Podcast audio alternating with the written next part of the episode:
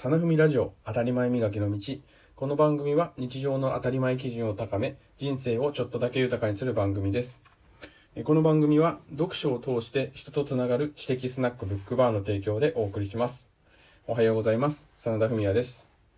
今月12月は知的スナックブックバーの提供でお送りをしております。皆さん1月10日のイベントにはぜひご参加ください。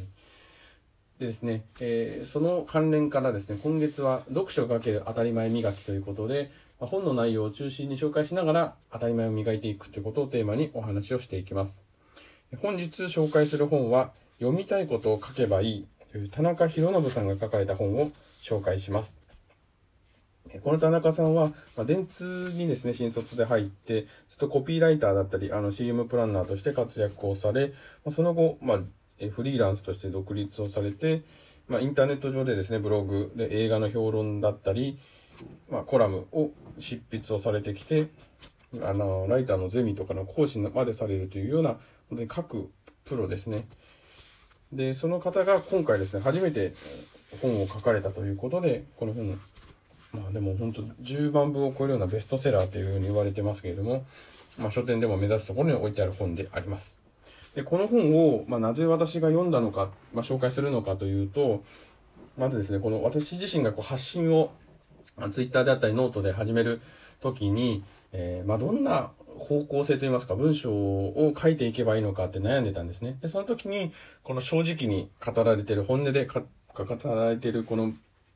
本を手に取ってですね、あ、これを読んだらちょっと自分の方向性が見えるんじゃないかなというふうにあの思いました。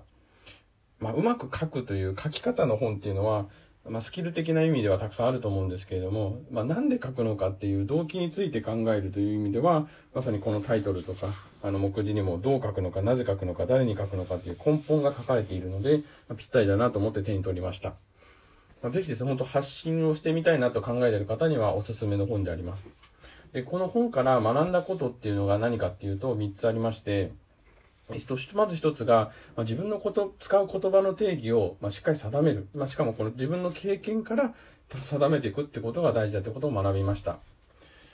まあ、ともすれば日常で使う、まあ、趣味は何ですかとか、ビジョンとか、いろんな夢とか目標とか、いろんな言葉を使っていくと思うんですけれども、そもそもじゃあ、自分が今喋ってる目標って何なのかとか、発信をしたいっていうけども、その発信ってどういう意味で使ってるのかっていうことが、意外に曖昧なまま使ってることっていうのが多いので、やはりその自分が使ってる言葉の意味っていうのをまずしっかり定義をした上で、言葉を、文章を作っていくっていうのが大事だなというふうに思いました。ですので、まあ自分の中ではまず当たり前磨きっていうことで、えー動作ですね。日常の動作っていうのが自分にとってどういうことなのか、当たり前にしてるっていうのはどういうことなのかっていうのを定義するところから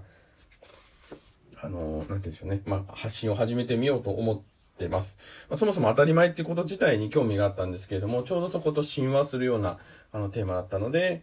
非常に学びになりましたし、実践につながりました。で、えー二つ目がですね、その、まあ、自分が書く文章、まあ、文章だったり何か、発信をするものの作品を構成している文脈はファクトであると。まあ、だから実際に起こったことであったり、実際に経験したこと、まあ、実際にいる人、歴史、ものっていうのが、作品を構成しているものであって、自分がこう思うとか、その、自分のなる内側のものっていうのは、まおまけであるっていうふうにこう書かれています。もう、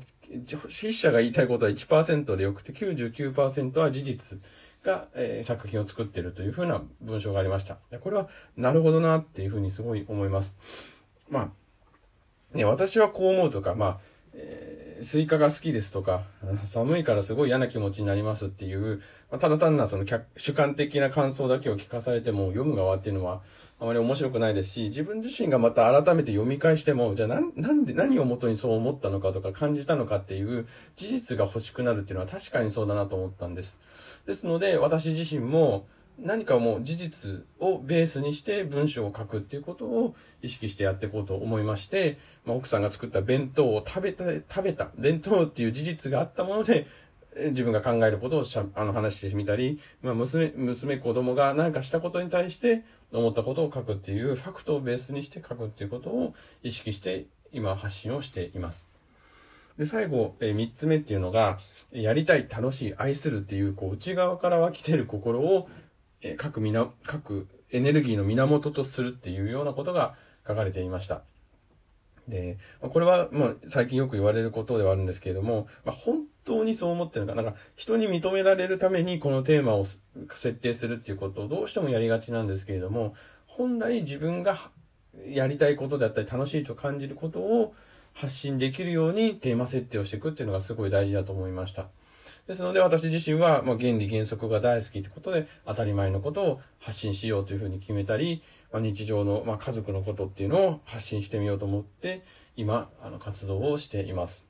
まあ、こういった学んだことを実践していくと、まあ、自分自身もですね自然と、まあ、発信することに慣れて、まあ、自分が一番読みたいことを書いてる好き勝手書いてるっていうのがノートであったりツイッターなのかなというふうに思います。じゃあ具体的に、まあ、自分自身が実この本を読んで実践していることっていうのがどんなことかというとまずですねあの異なる媒体で同じ発信をしてみるっていうのは今までやったことがなかったのでこれをやってます。この、えラジオトークで喋っている内容をまたツイッターで、え発信をしさらにはノートで記事にするということをしています。そうするとこの話しているない感じと、こう、文字にした時の感じっていうので、表現をする仕方っていうのが変わっていくっていうのが自分の中ですごい気づきですし、話をしてる内容自体も自分の中にまた落とし込むことができるので、非常にこの、読み、読みたいことを書くっていうのと聞きたいことを喋るみたいなことは同じなんだなっていうふうに実践をしてみて感じました。で、まあ、さらに言えば、まあ、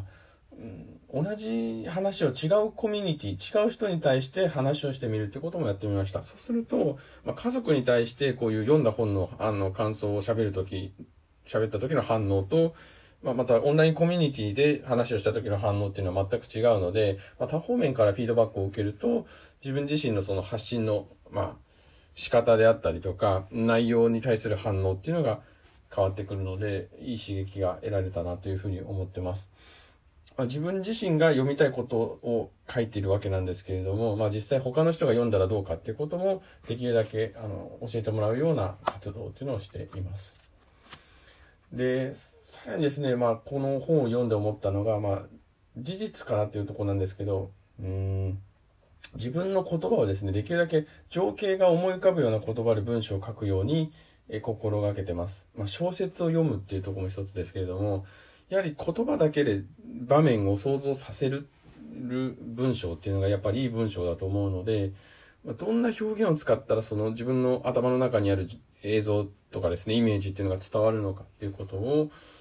まあ、日々意識をして書いてますし、その逆に本を読んだ時に、あ、これ良い表現だなと思うことはメモをして、まあ、自分の言葉にして使ってみたりしています。まあ、こういうですね、あの、まあ、実践を通じて、この本をですね、自分の血肉にしていっている途中で、まだ、あの、ちょっと話しきれてないことがあるので、続きはまた後日話そうと思うんですけれども、まあそんなことをこの本から学んで実践をしてみました。まあ一言でこの本を言うんであれば、まあ、ファクトを捉えた事象で定義のある言葉での心象っていうのが、まあポイントなのかなと思います。うん実際何が起こったのかっていう事実をしっかり捉えて、自分の中で定義がしっかりした言葉で気持ちを言語化するっていうのが、まあ、大事なんだってこういうことがですね、この本のコアなメッセージなのかなというふうに思います。まあ、非常に真面目に、真面目に喋りすぎてしまってですね、しかも当たり前を磨くっていうところまで行き着いてないんですけれども、本日はちょっとここまでにしようかと思います。また次回ですね、あの、この当たり前にどうつなげていくのかということで少しお話をしたいと思います。え本日の放送はここまでです。え放送を聞いてよかったなと思う方はぜひポチッといいねボタンを押してください。次回の放送もよかったらまた聞いてください。ではまた。